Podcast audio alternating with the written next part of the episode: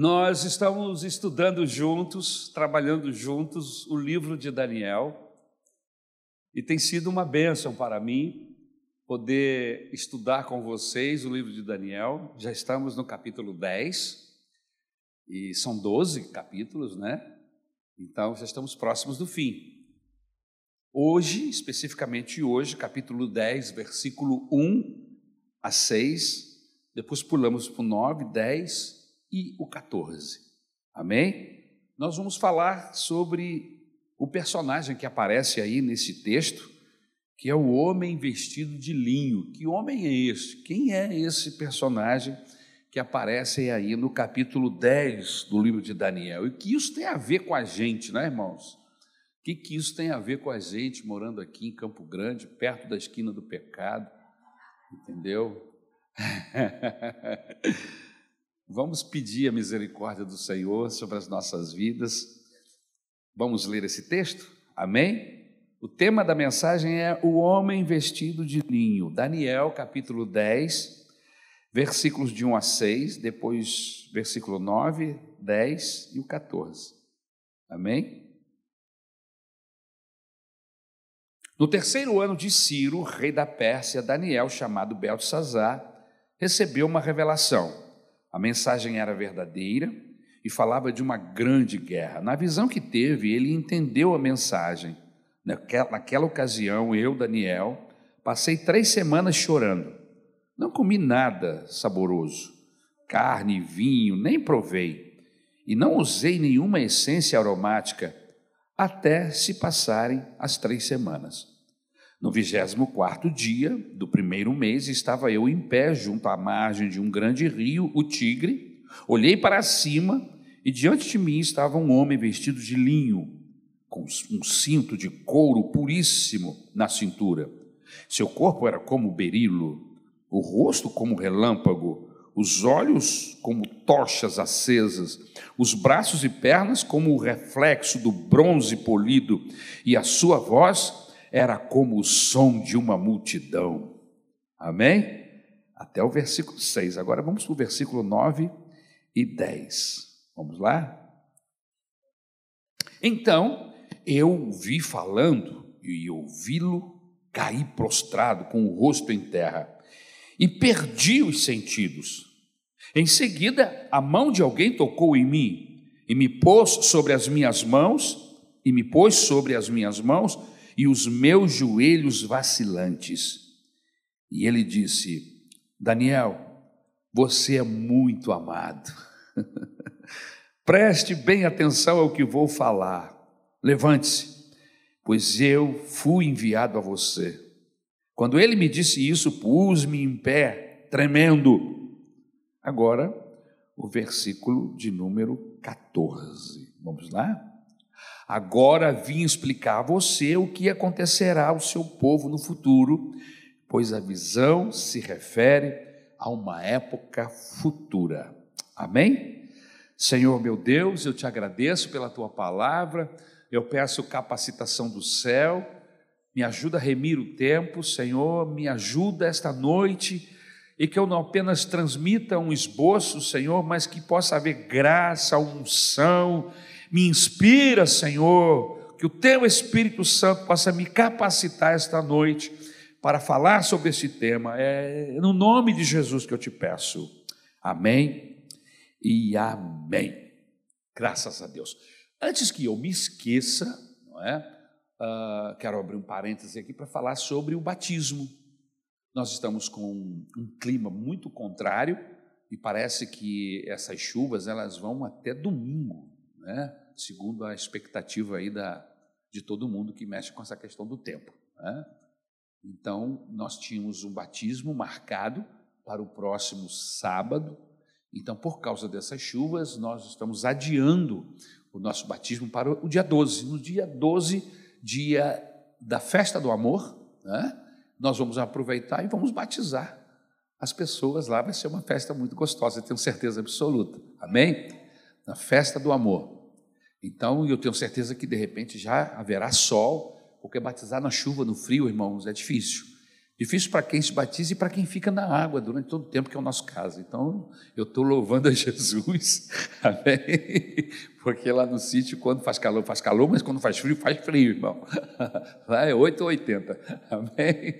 Então, nosso batismo foi transferido por causa do tempo, transferido para o dia 12 de outubro, festa do amor, amém? Inclusive, nós estamos com alguns ônibus para serem alugados, dependendo do número de pessoas.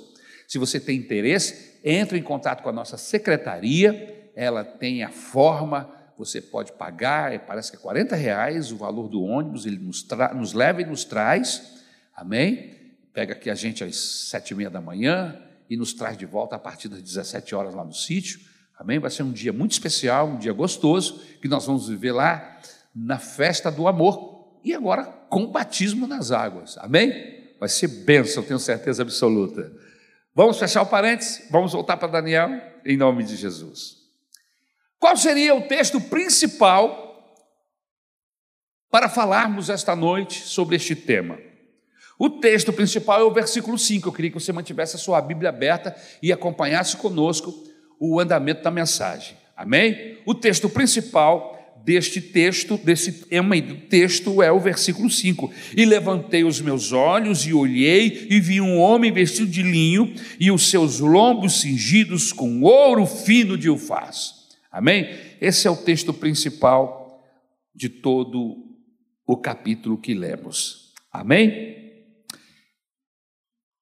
Ao estudarmos o capítulo 10, nós precisamos compreender que já se havia passado uns quatro anos aproximadamente desde que Gabriel havia aparecido a Daniel com uma mensagem da parte de Deus.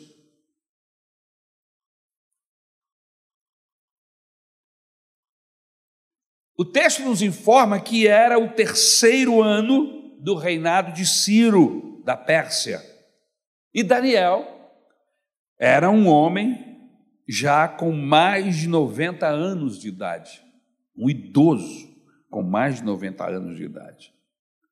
O que nos chama a atenção é que, mesmo assim, esse homem com 90 anos de idade, mais de 90 anos de idade, ele não desiste de orar, ele não desiste de jejuar em favor do povo, em favor de si mesmo, ou seja, não é a sua idade avançada, que poderia ser uma boa desculpa para não ler mais os textos bíblicos, o que os profetas falaram no passado acerca daqueles dias que ele estava vivendo.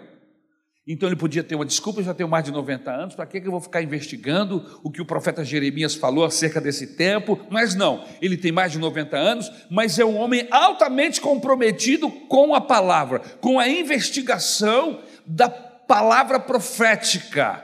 O que que a palavra profética tem a ver com esses dias que nós estamos vivendo? Quando nós lemos a Bíblia, irmãos, nós precisamos ter essa mesma compreensão que tinha o Daniel. Daniel vivia no cativeiro desde a época da sua meninice, quando ainda era um jovem, e quando ele lê o texto bíblico, as profecias de Jeremias, os profetas do Antigo Testamento, profetas que viveram antes dele ou que eram contemporâneos a ele, o que ele pensava? Ele pensava o seguinte: o que é que Deus está falando para os nossos dias? E o que Deus estava falando para aqueles dias de Daniel é que estava se acabando o tempo do cativeiro e que ele precisava orar pelo seu povo, porque o seu povo estava meio disperso. Quando ele começa a orar pelo povo, quando ele começa a buscar, e olha que ele é um homem de oração, sempre o foi, desde a sua juventude, um relacionamento ímpar, como poucos na Bíblia Sagrada, um relacionamento integral, sabe, substancioso. E você sabe que esse relacionamento é assim por causa das manifestações de Deus. Lembra daquele texto que, inclusive, nós temos um louvor que a gente canta de vez em quando aqui, Vanessa? Deixa me lembrar, me fugiu aqui, peraí. Aquele que tem os meus mandamentos e os guarda, este é o que me ama. Canta esse louvor lembrando de Daniel. Aquele que tem os meus mandamentos e os guarda, Esse é o que me ama. E aí vem a parte que você faz um paralelo completo. E aquele que me ama será amado do meu Pai. E eu também o amarei. E aí a parte boa. E me manifestarei a Ele. Nós lemos o texto aqui. E este ser de linho branco que aparece aqui diz assim: Daniel, você é muito amado no céu. A gente gosta de você, Daniel. Aleluia. E quando Deus gosta de alguém, e quando esse alguém é especial para Deus, cumpre-se o que Jesus fala no texto que nós acabamos de cantar, porque a gente cantou um texto bíblico, colocaram, colocaram música nas palavras de Jesus. Aquele que me ama, o Pai se manifestará e eu me manifestarei. E olha aqui, meus irmãos, eu sei que Daniel tinha um relacionamento ímpar com Deus por causa do quê?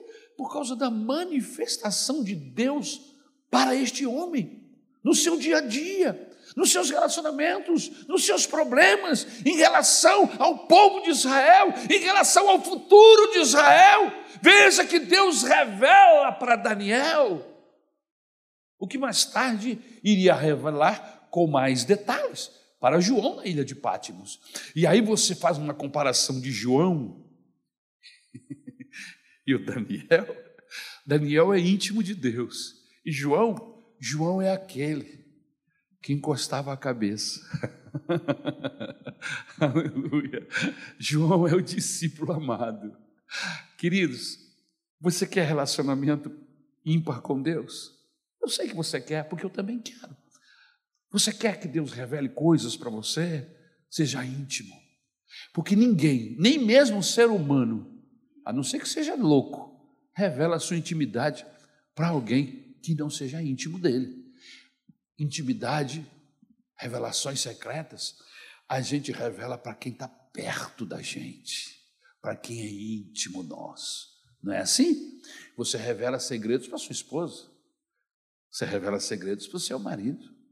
O nosso relacionamento com Deus é comparado a um relacionamento conjugal. A Bíblia Sagrada faz essa, essa relação íntimo de Deus. Irmãos, nós precisamos, em nome de Jesus, entender que o Evangelho, se nós pudéssemos mudar ou traduzir ou buscar um sinônimo para a palavra Evangelho, a melhor palavra, o melhor sinônimo seria relacionamento. Evangelho é relacionamento, religião é outra coisa. Evangelho é ficar perto de Deus, é andar com Deus, é ouvir Deus, é ser ouvido por Ele. Aleluia! É intimidade. E é isso que nós vemos aqui na vida de Daniel. E o capítulo 10 trata dessa última visão do profeta a respeito dos acontecimentos dos últimos dias. Mas deixe-me, antes de falar dos acontecimentos dos últimos dias, que virá no capítulo 12, né, falar um pouco sobre, sobre essa manifestação de anjos. Né? Parece que Daniel tinha, um, tinha uma, uma relação com angelical, porque de vez em quando tinha anjo aparecendo aqui, falando com ele ali, revelando coisas ali, entendeu? E eu vejo esse homem num estado de santidade, num estado de, de, sabe, de humildade diante de Deus e diante das pessoas. E eu vejo hoje algumas outras pessoas dizendo que o anjo fez isso, que o anjo falou aquilo, mas, é, sabe, irmãos, eu, eu, eu vou dizer isso outra vez, porque eu já devo ter falado aqui. Irmãos, eu nunca vi um anjo, mas o dia que eu ver um anjo, cara, você vai saber, mas não vai saber porque eu vou falar. Porque se houver uma manifestação de Deus a esse nível na minha vida, algo de especial vai acontecer no dia seguinte. Eu não serei o mesmo. Você entendeu? Tem pessoas aí que vivem conversando com Jesus toda hora, diz que Jesus aparece, vai na casa dele, só que ele continua tomando Coca-Cola, comendo pizza. Em outras palavras, não é pecado tomar Coca-Cola nem comer pizza. Ou seja, eu estou querendo dizer que a vida dele continua igual a de antes. E eu não entendo isso. Eu entendo que quando há uma manifestação de Deus na nossa vida, nós somos impactados, algo diferente tem que acontecer. A chama, o coração tem que arder, tem que bater diferente, irmão, porque Deus não é qualquer um, Deus é o Senhor do universo, é, é um ser especialíssimo. Jesus é o Filho de Deus, aleluia. E quando alguém que anda com Deus se manifesta para a gente, irmãos, eu que sou um ser humano, bem, bem sem vergonha, com certeza serei impactado. Eu queria falar um pouco sobre isso. Irmãos, anjos são seres espirituais, são seres presentes na Bíblia. Ele, esse texto leva a Daniel uma revelação do futuro de Israel. Leva a, essa revelação leva Daniel a entender o futuro da igreja no Novo Testamento, o futuro de Israel no Antigo Testamento e o futuro da igreja no Novo Testamento. Além disso, os anjos, eles ministram por ordem divina.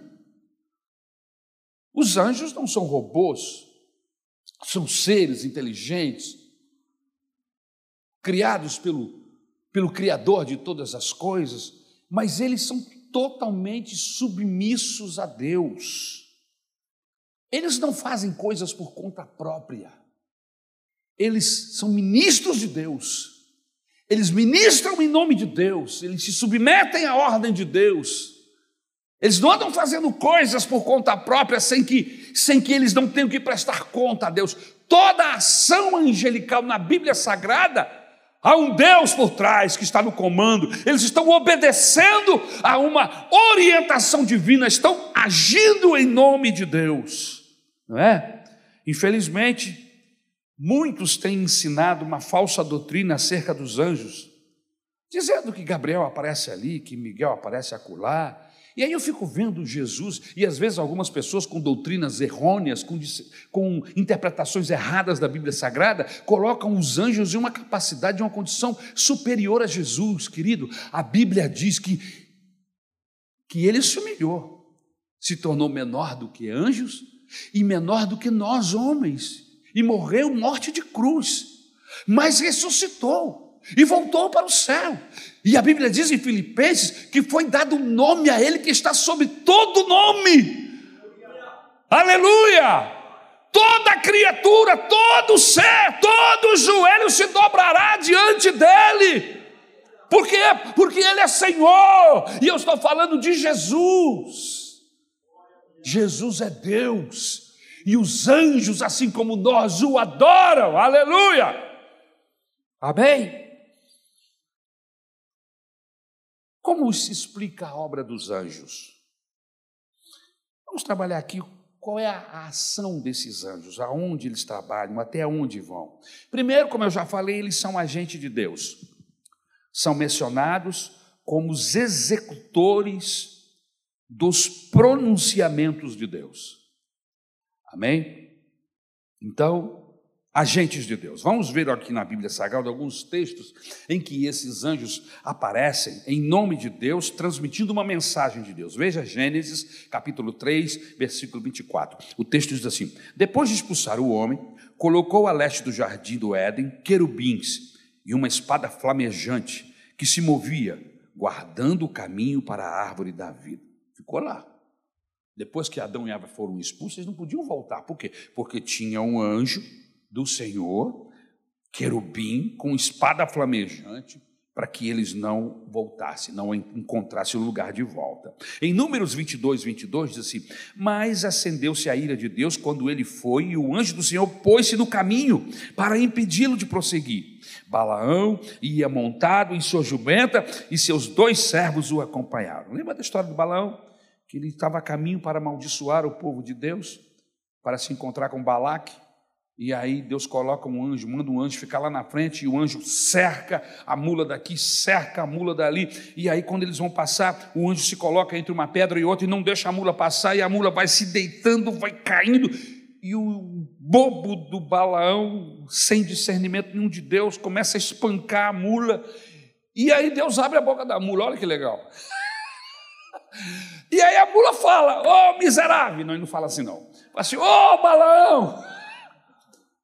Por acaso eu já fiz isso em algum momento da minha vida? Eu te sirvo há quanto tempo? A mula falando. E o balão estava tão indignado que não se dava conta que ele estava conversando com a mula. É. Não, realmente, você nunca aconteceu isso. Pois então, por que você está me espancando? Será que você não está vendo que tem alguma coisa estranha? E aí Deus abriu os olhos do balão e ele viu o anjo. Tinha um anjo lá. Aquele anjo lá não estava por conta própria, ele estava lá em nome de Deus. Foi Deus que o mandou. Em Mateus capítulo 13, 39, o texto diz assim: E o inimigo que o semeia é o diabo. A colheita é o fim desta era e os encarregados da colheita são anjos. Aqui é Jesus que está falando e ele está dando alguns, alguns paralelos sobre aquela parábola do, do, do, do da, da, semente, do, do, semeador que saiu a semear, ou melhor, aquele indivíduo que, que semeia à noite, coloca a erva daninha no meio da, da, da, da plantação e aí cresce o joio junto com, com o trigo. E aí agora, quem vai fazer? Vamos arrancar tudo? Não, deixa lá. Quem é o inimigo? Que inimigo é esse? Satanás, Jesus falando. A colheita é o fim desta era, o fim deste tempo. E quem é que vai fazer essa colheita? Os anjos.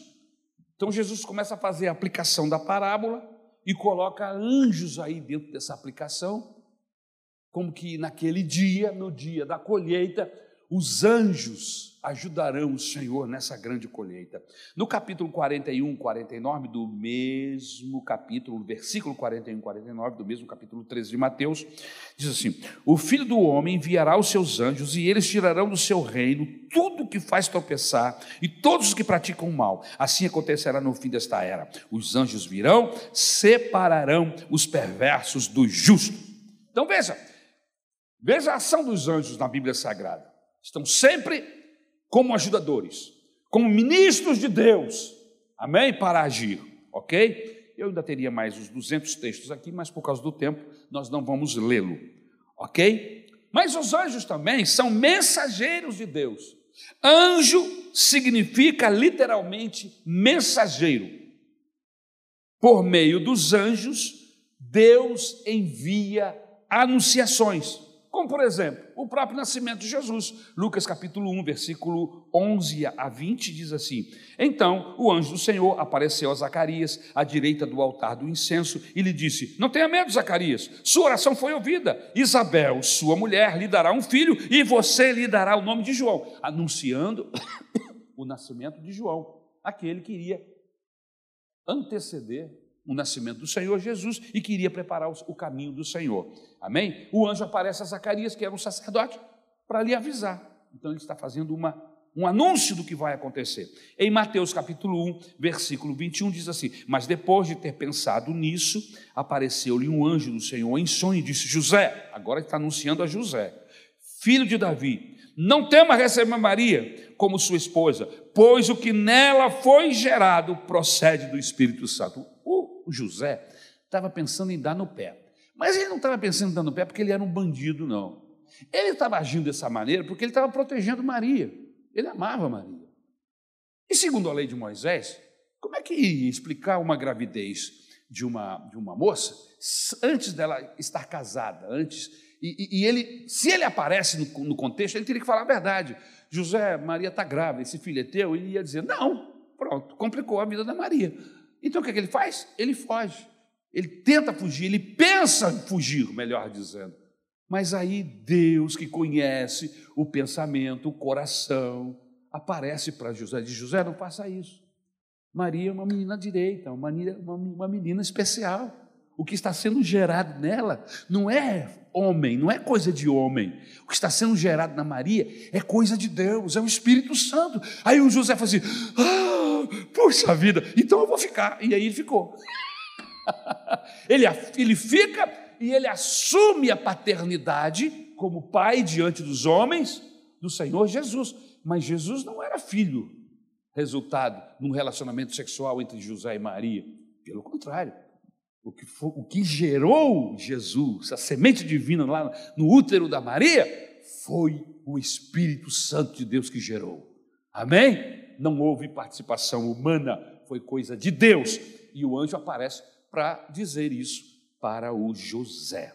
Agora, o anjo também aparece para dar advertências. Veja no Novo Testamento, Mateus capítulo 2, versículo 13. Depois que partiram, um anjo do Senhor apareceu a José em sonho e disse: Levante-se, tome o menino e sua mãe e fuja para o Egito. Fique lá até que, ele, até que eu lhe diga, pois Herodes vai procurar o menino para matá-lo. Lembram daquela história dos reis que passaram na casa do, do Herodes, que estavam procurando um rei que havia nascido. E aí o Herodes falou: opa, um rei que nasceu? Esse cara. O rei sou eu. Que negócio é esse? Aí ele, né, dá aquela de João sem braço. Não, tá bom, olha, quando vocês encontrarem o menino, mande me avisar, porque eu também posso adorá-lo. Safado, bandido esse Herodes. E aí, como eles não sabiam a data exata, ele manda matar todos os meninos de dois anos para baixo. Os, os, reis não voltaram para dar ele satisfação nenhuma. O texto bíblico diz que Deus os guiou por outro caminho para eles não voltarem para dar satisfação ao Herodes. O Herodes faz o cálculo, esses caras passaram aqui, já tem quase dois anos, essa criança nasceu, manda matar todo mundo que nasceu nos últimos dois anos. E aí foi aquele sufoco. Você imagina os soldados entrando e matando as crianças, os recém-nascidos. E aí o anjo aparece a José e disse: Pega o menino e vai para o Egito porque Herodes tá, mandou matar as crianças. E aí leva Jesus para o Egito e ele fica lá durante um período. É? Em Mateus 28, de 2 a 6, diz assim: E eis que sobreveio um grande terremoto, pois o anjo do Senhor desceu do céu e, chegando ao sepulcro, rolou a pedra da entrada e assentou-se sobre ela. Sua aparência era como de um relâmpago e suas vestes eram brancas como a neve. Outra ação do anjo, Deus havia enviado o anjo, Jesus havia ressuscitado, mas deixou o anjo lá. Por quê? Porque Maria e os discípulos iriam lá. E Deus sabia disso, botou o anjo lá. E quem chegou primeiro? A Maria. e aí os anjos se revelaram. Você está procurando quem? Por que você procura o vivo entre os mortos? Ele ressuscitou. Os anjos estavam lá para dar essas boas novas. Amém? de salvação. Ele ressuscitou, ele está vivo. Amém? Louvado seja o nome do Senhor. É o único momento em que o Evangelho mostra anjo falando da ressurreição de Jesus. Porque essa missão que Jesus passou para a gente, para a igreja. É o único momento em que os anjos aparecem para o Senhor, ele está vivo, anuncie isso, saiam falando para todo mundo que o Redentor ressuscitou. Aleluia! E eles gostaram. E eu acho que eles queriam pregar esse evangelho. Amém? Louvado seja o nome do Senhor. Mas Deus deu a nós essa honra, a igreja de Jesus. Mas os anjos não anunciam apenas, não levam boas novas. Eles também agem encorajando. Atos capítulo 27, versículo de número 23, o texto diz: Pois ontem à noite apareceu-me um anjo de Deus a quem pertenço e a quem adoro, dizendo-me. Que texto é esse? É aquele capítulo. Paulo está sendo levado para Roma, há uma tempestade no caminho, o navio em que ele estava parece que vai a pique, e mais tarde foi mesmo. Mas um anjo, Deus mandou um anjo para encorajá-lo no meio daquela tempestade. Ele estava preso, acorrentado. E aí o anjo aparece para ele assim: Paulo, fique tranquilo, porque é da vontade de Deus que você chegue em Roma, você não vai morrer. E avise aos demais que ninguém, ninguém deve sair do navio, porque todos que ficarem aqui serão guardados. E aí o Paulo tranquilo vai lá e anuncia essas boas novas, essa palavra de encorajamento. Você imagina, no meio de uma tempestade, o mar revoltado, o navio já sem direção, vagando, sendo empurrado pelo vento, pelas ondas. Alguém chega e diz: Olha, Deus acabou de me dizer para a gente não se apavorar, para a gente ficar aqui, porque Ele vai guardar todos nós. Olha, que palavra de encorajamento, que palavra abençoada. E foi um anjo que levou, ok? Anjo também revela, traz revelação de Deus. Atos capítulo 7, versículo 53. Vocês que receberam a lei por intermédio de anjos, mas não lhe obedeceram. Amém? É o texto dizendo que a lei do Senhor também foi passada por esses anjos, foi revelada aos homens também pelos, por esses anjos. Eu tenho mais textos, mas o tempo não me, per, não me, per, me permite. Amém? Anjos são criaturas, são espíritos imortais e são numerosos, irmãos, numerosos. Amém? Milhões de milhões. Lembram-se que quando Jesus está lá no Getsemane, os soldados do templo chegam para prendê-lo, e aí o, o pescador, o Pedro, saca de uma espadinha que ele tinha. Estava afiada a bicha.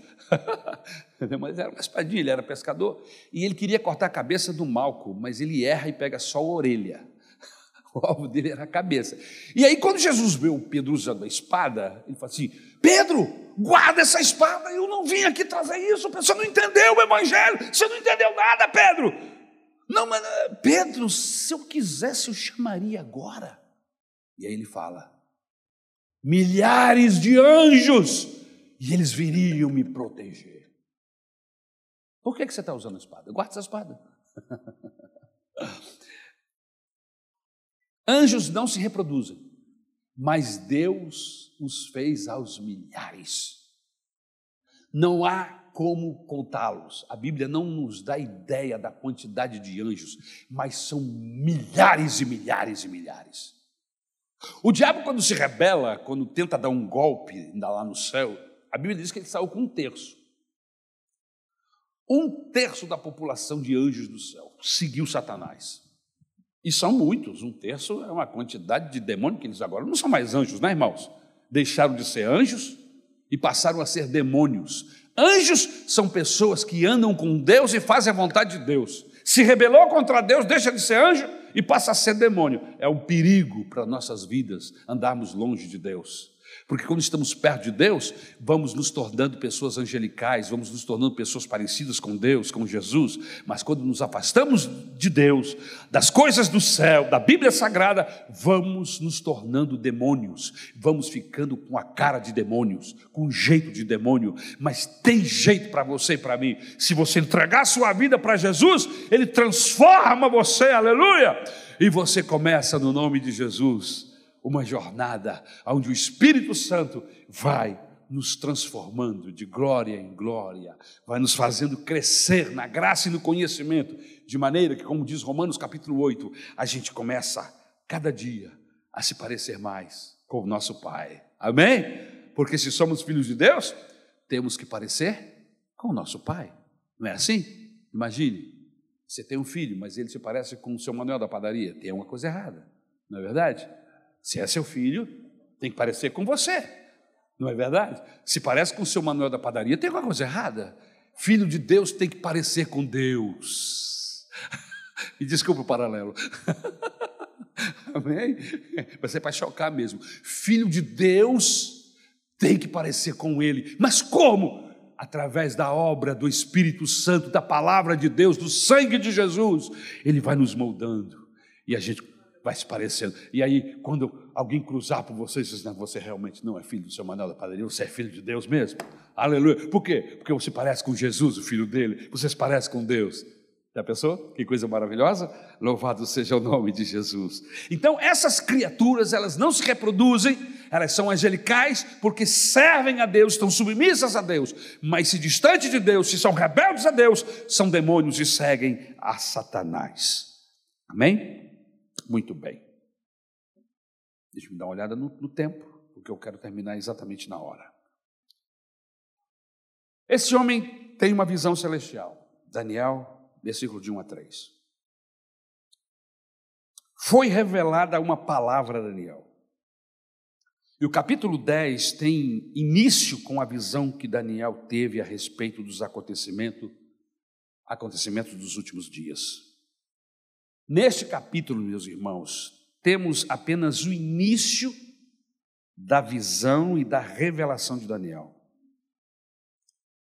O Deus que nós servimos é Senhor e tem o conhecimento total e completo do futuro. A revelação deste Deus, o nosso Deus a Daniel, ela é infalível, ela não deixa nenhuma dúvida. Nós que já estamos no capítulo 10 e estamos acompanhando as revelações de Deus a Daniel, desde o capítulo de número 2, a gente já entendeu isso. A soberania de Deus sobre todos os acontecimentos e o seu controle. Nada acontece fora do controle de Deus. Ele avisa Daniel, ele avisa o seu povo, ele mostra uma estátua, ele diz: Ora, Babilônia é a cabeça de ouro, mas esse é o império que vai perder para os para os medos e dos persas a parte de prata da estátua. E depois virão os gregos, a parte de bronze da estátua, a cintura. E depois virão os romanos, as pernas de ferro. E depois virão é, outros domínios, que são os pés, barro misturado com, com ferro. Então nós vemos aí, a partir da revelação que Deus dá a Daniel, a Nabucodonosor, Deus mostra toda a história da humanidade a partir da Babilônia até o final dos tempos, porque o texto diz que depois dessa estátua pronta, dessa estátua de pé, há uma pedra que é lançada sem mãos humanas. Essa pedra vem e bate na, na, base, nos pés dessa estátua, e essa estátua se desmorona e vira poeira. Em contrapartida, essa pedra vai crescendo, vai crescendo, vai crescendo e toma conta de todo o planeta. Que pedra é essa? Essa pedra representa Jesus, que acaba com, com todos os, os impérios e domínios da humanidade. Aleluia!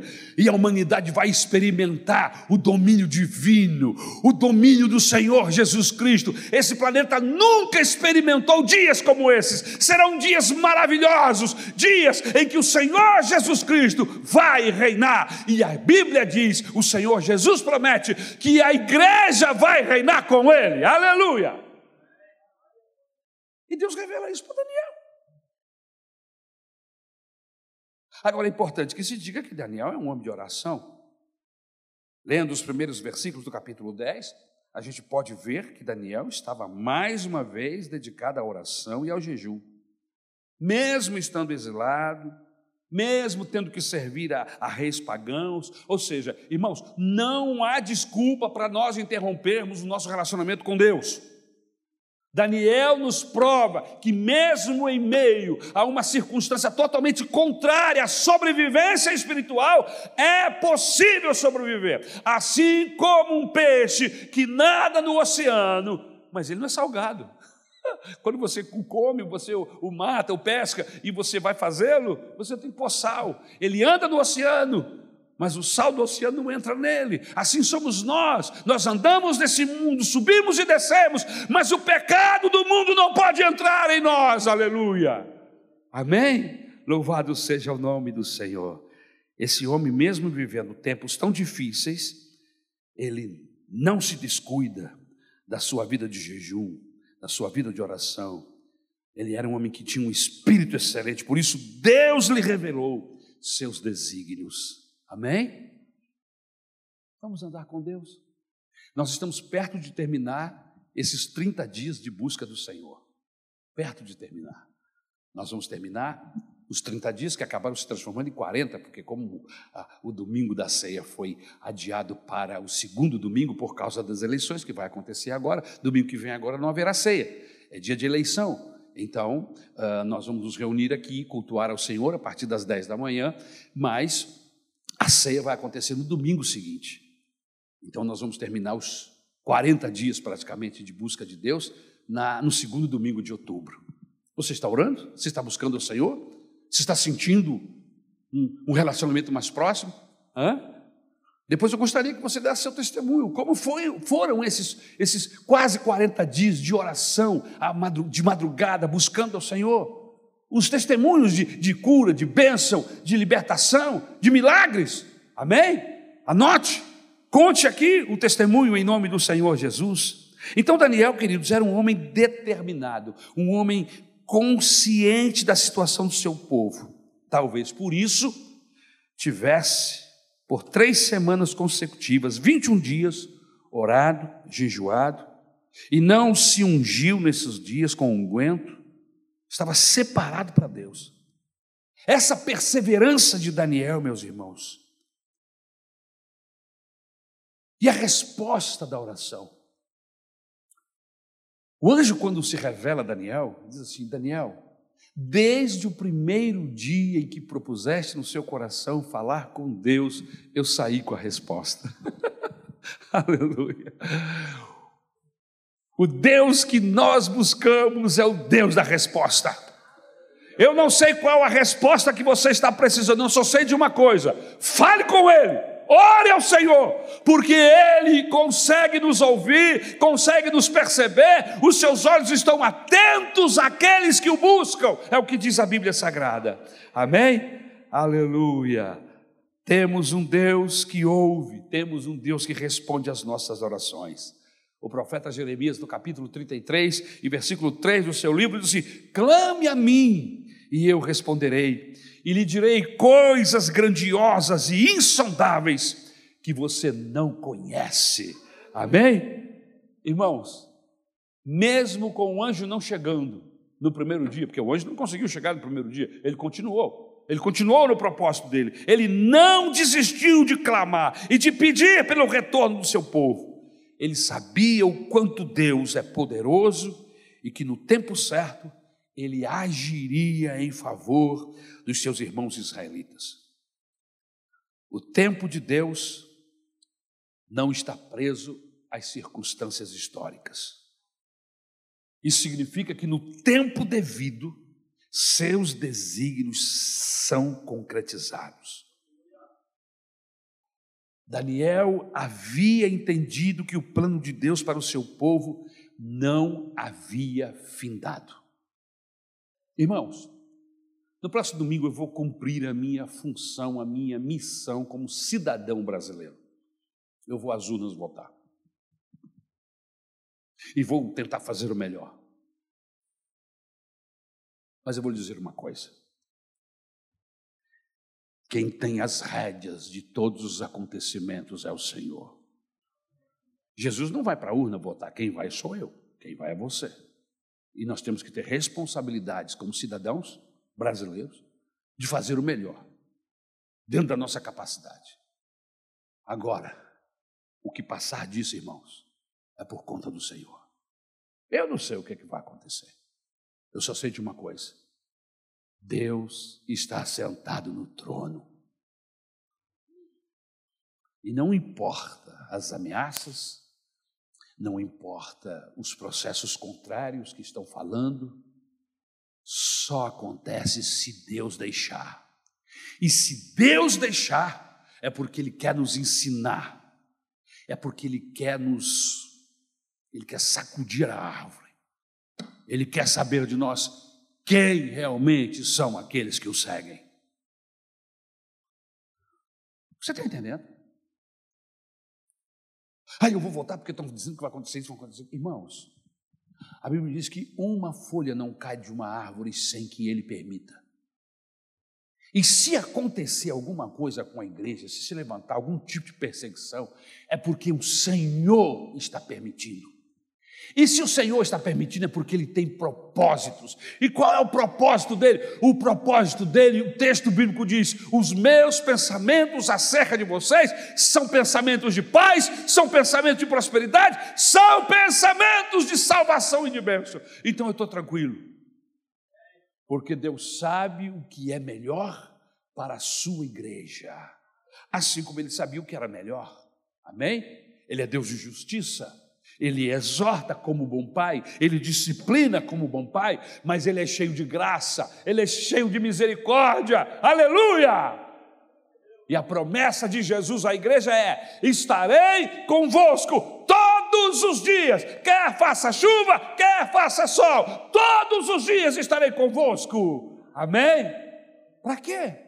Para nos consolar, para nos curar, para nos salvar, para nos encher do Espírito Santo, para nos dar vitória nos nossos processos é, é, é, familiares, não importa, estarei convosco. É a promessa de Jesus. Mas o texto diz aqui no ponto 3 que Daniel ficou triste. Estive triste por três semanas completas. E aí, como nós estivemos lendo agora nas últimas semanas o livro de, de Esdras e o livro de Neemias, eu comecei a entender que talvez a tristeza de Daniel aqui, que já tem seus noventa e tantos anos de idade, é contemporânea ao processo de reconstrução de Jerusalém. É possível que Daniel esteja triste, por quê? Porque as obras foram paradas, arrumaram uma fofoca, uma mentira, um, um, um engano, mandaram uma carta. Depois você lê o, o, livro de Neemias, se você não leu ainda, principalmente a partir do capítulo 8, que ele conta esse fato. Esdras, capítulo 8, ele conta esse fato, e Neemias também, os dois estão envolvidos na reconstrução.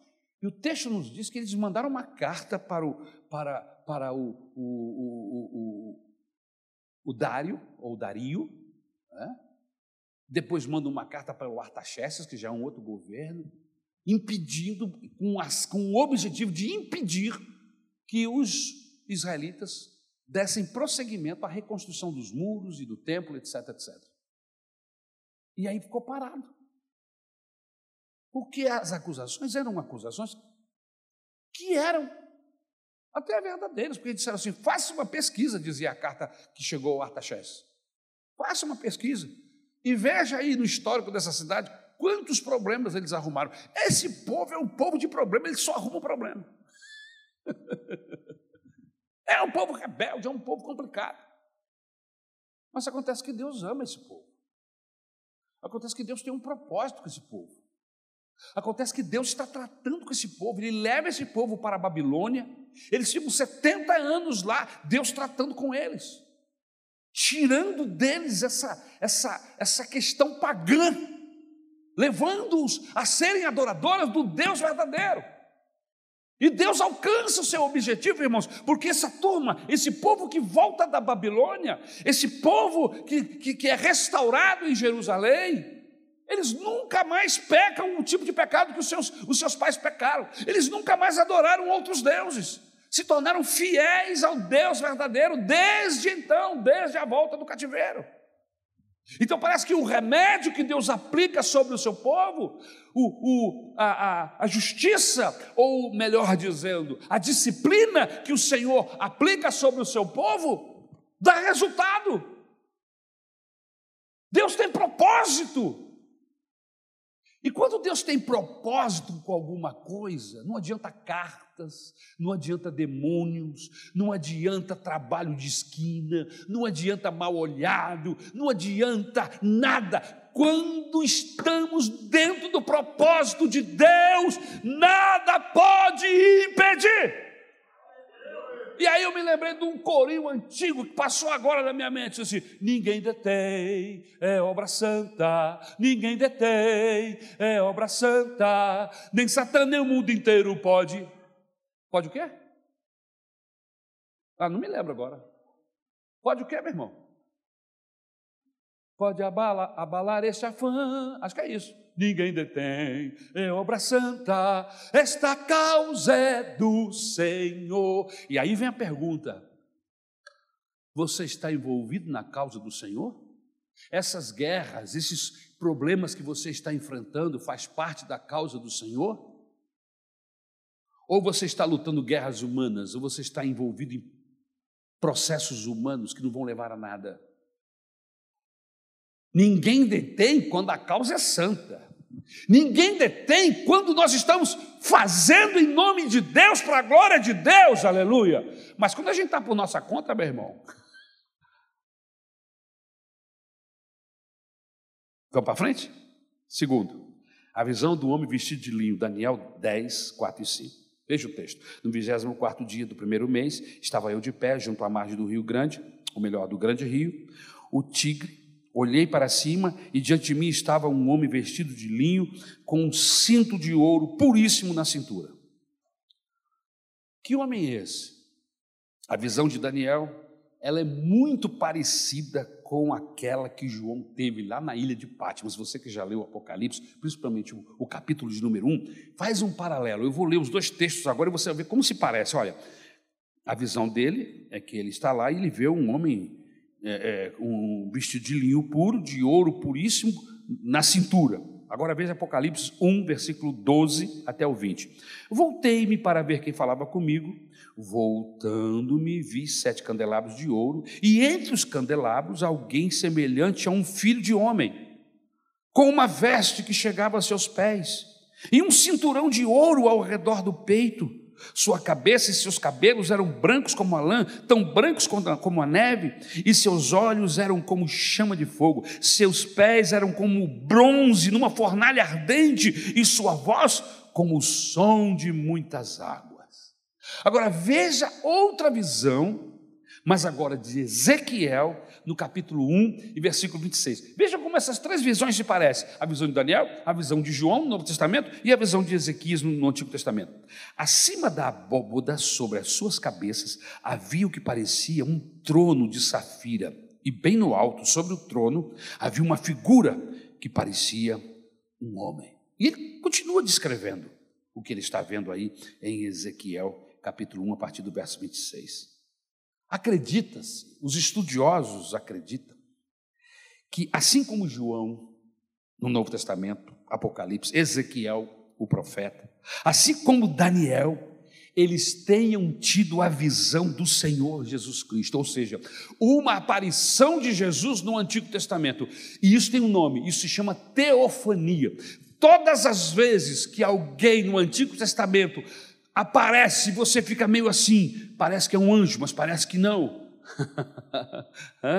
Anjos não aceitam adoração, mas em alguns momentos ele se cala, ele aceita sacrifício. Lembra daquela aparição que a gente entende que é uma aparição teofânica? Lá no caso do. Não. Oh, Jesus amado, ele estava malhando trigo no lagar. Gidel. Hã? Ele vai, faz comida, volta e o anjo está lá esperando. ele apresenta, oferece, o anjo está lá, o anjo come junto com ele, e depois o anjo sobe na fumaça. Segundo os estudiosos, uma aparição de Jesus no Antigo Testamento. O que é isso? Teofania. Jesus, Deus aparecendo como o anjo do Senhor no Antigo Testamento. Então, crê-se que essa visão de Daniel foi a visão do Cristo, do Filho de Deus, que aparece como anjo do Senhor. E aí, nesta aparição grandiosa, ele sente a mesma coisa que sente João lá no capítulo 1 do Apocalipse. Quando João se depara com aquela visão majestosa, que era o Filho de Deus, Senhor Jesus Cristo, né, ressurreto. O texto bíblico diz que ele, ele diz que ele, que ele fica fraco, que as pernas tremem, que ele não tem mais força, que ele desmaia. A mesma coisa acontece com Daniel. Daniel desmaia, ele não tem mais força diante daquilo, até que ele é tocado, o mesmo toque que João recebe lá na ilha de Pátimos, lá no Apocalipse, Daniel recebe aqui. Amém? Daniel é tocado pelo anjo de Deus e ouve as palavras de consolo. Queridos, os anjos são seres celestiais reais, porém nem sempre podemos vê-los. Nem sempre.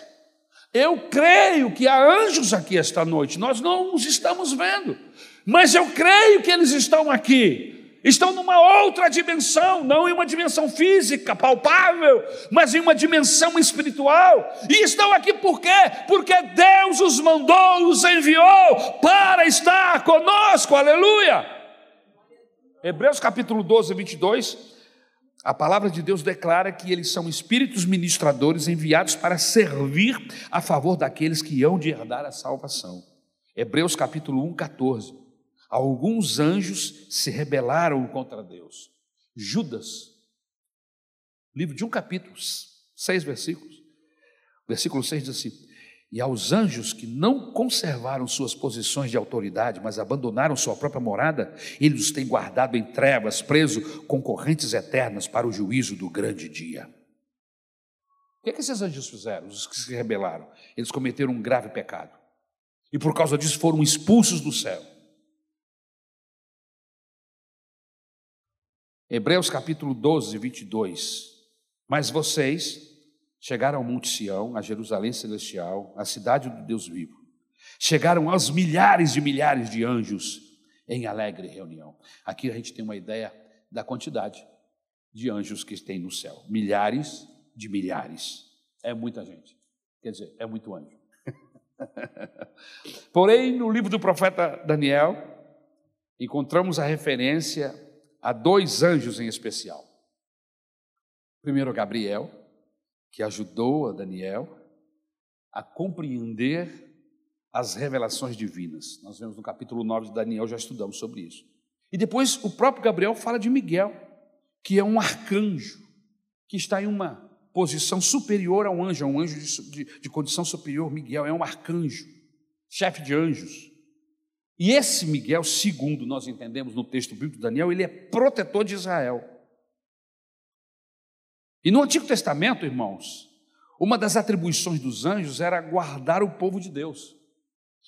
O texto de 2 Reis, capítulo 6 e versículo 17, se você quiser grifar esse texto, 2 Reis 6, 17, nos dá esse entendimento. Que uma das funções dos anjos era guardar o povo de Deus. Na Bíblia, os anjos também foram utilizados como agentes na execução do julgamento divino.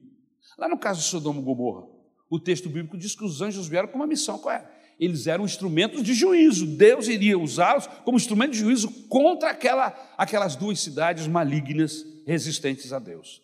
Amém? Mas existem outros anjos citados aí, embora não se fale o nome deles, mas diz o nome de onde vinham.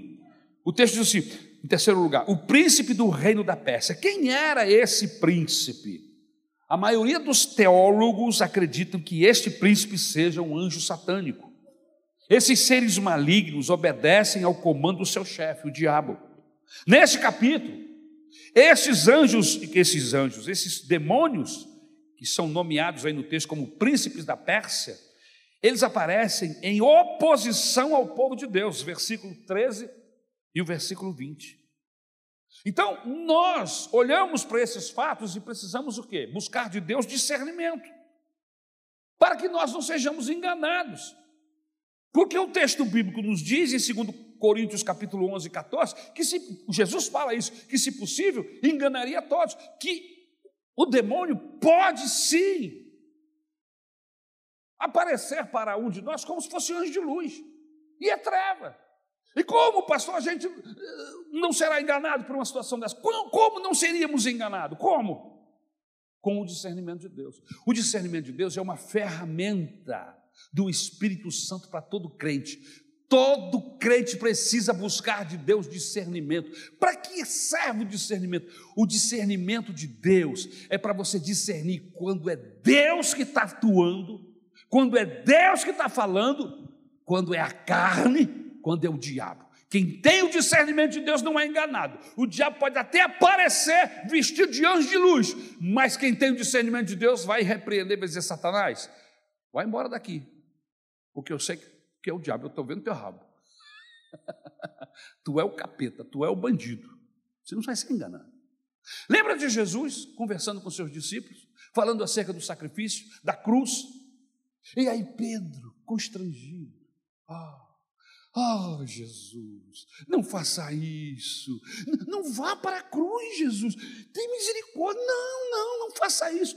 E aí, na mesma hora, Jesus parece que arrepia todo fala assim: opa, Satanás, para trás de mim, seu miserável, que não conhece os planos, os projetos de Deus. Era só o Pedro falando. Mas atrás daquela palavra estava uma ação maligna. Qual? Impedir que Jesus subisse à cruz, porque o diabo sabia que o seu redentor subisse à cruz e lá morresse, iria quebrar as algemas, iria acabar com o império da morte, da desgraça, da maldição, e o Senhor Jesus iria abrir a porta do céu para gente como eu e você. Aleluia! Bendito seja o nome do Senhor. Por isso ele tenta matar Jesus, por isso ele tenta impedir Jesus de morrer na cruz. Jesus não, tinha, não podia morrer atropelado, não podia morrer de câncer, não podia morrer afacada, não podia morrer é, é, lançado de cima de, de qualquer prédio. Não, Jesus tinha que morrer na cruz. Às vezes que, que, que, que circunstâncias o levam, porque pelo menos umas duas ou três vezes quiseram matar Jesus. E a Bíblia diz que Jesus sai e passa por eles. e não acontece nada. Sabe por quê? Porque ele tinha que morrer na cruz. Era a cruz. Esse instrumento maldito, esse instrumento de dor, que porque Jesus esteve lá, transformou um instrumento de maldição em um instrumento de bênção.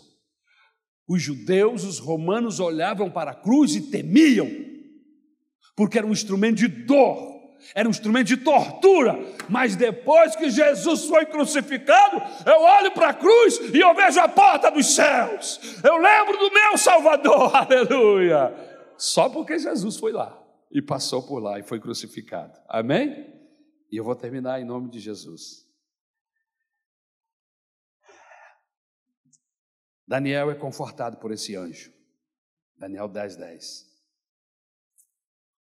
Diante da visão, em terceiro lugar, o profeta perdeu as suas forças, porém o Senhor enviou um anjo para tocar a Daniel, restaurar suas forças físicas. A mão do anjo tocou o profeta e o ergueu. Observe, irmão, que Daniel é um homem muito desejado. Ficou como morto e depois de joelhos diante do Senhor. No grande dia, como ficarão aqueles que rejeitam e desprezam o Filho de Deus. Aleluia. O que é que nós precisamos? O que é que esse texto tem a ver comigo? Você está cansado? Você está desanimado? Daniel tem mais de 90 anos, fisicamente está exausto. Um homem trabalhador, um homem que foi instrumento de Deus o tempo todo, está fatigado, cansado. Na presença daquele anjo, ele não suporta, ele cai, mas o anjo vem e ele toca. Irmãos, nós precisamos ser tocados por este anjo chamado Jesus. Jesus é o anjo de Deus, é o Filho de Deus, que nos toca e que nos ergue em meio às tribulações, em meio às enfermidades, quando tudo diz que não. Diz um louvor que a gente canta de vez em quando aqui, uma voz uma voz que eu ouço diz: Não, eu vou te ajudar, eu vou te, te dar coragem, aleluia. É isso que faz o anjo do Senhor. Essa é a missão do nosso Senhor Jesus Cristo nesses dias: tocar em quem está cansado, tocar em quem está doente, levantar quem está caído, aleluia, dar o braço, a destra, para ajudar e abençoar quem precisa de socorro.